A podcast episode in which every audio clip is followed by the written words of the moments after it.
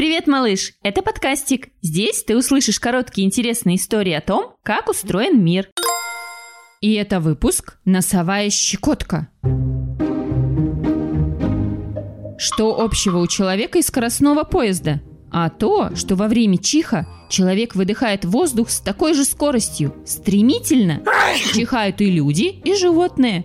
Сначала в носу щекочет, мы жмуримся и громко или тихонько чихаем. Но кто такой невидимый щекочет у нас в носу? Зачем мы чихаем? А? Чихание – это рефлекс. Это значит, что оно происходит само, хотим мы этого или нет. И его очень сложно остановить. Как запускается чихание? У нас есть расписание чихов.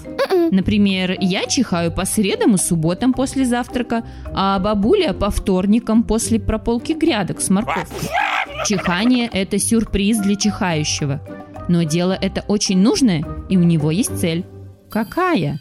Выбросить из носа пыль, мусоринки и микробы. Всему этому в носу не место. Как только пылинка попадает в нос, он по специальным проводкам-нервам рассказывает об этом мозгу, который находится в голове. Мозг – начальник и командующий. Он тут же приказывает незамедлительно чихнуть. Делается глубокий вдох, глаза закрываются, а потом мы резко выдыхаем через нос. Да так, что пылинка мигом оттуда вылетает. Чихнуть можно несколько раз подряд, чтобы точно прочистить носик. Чихнуть с открытыми глазами невозможно. Им тоже велит закрыться мозг. Так уж устроено рефлексом.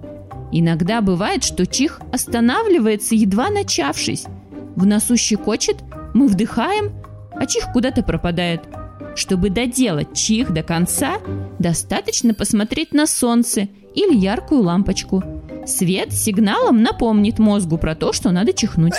Хоть чих дело внезапное, есть правило, как себя во время него вести. Что за правило?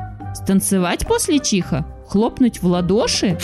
Во-первых, будет вежливо, если после того, как человек чихнул, пожелать ему здоровья, сказав «Будь здоров».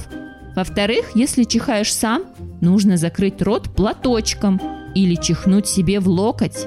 Это нужно сделать, чтобы вылетающие из носа микробы не залетели в чей-то другой носик.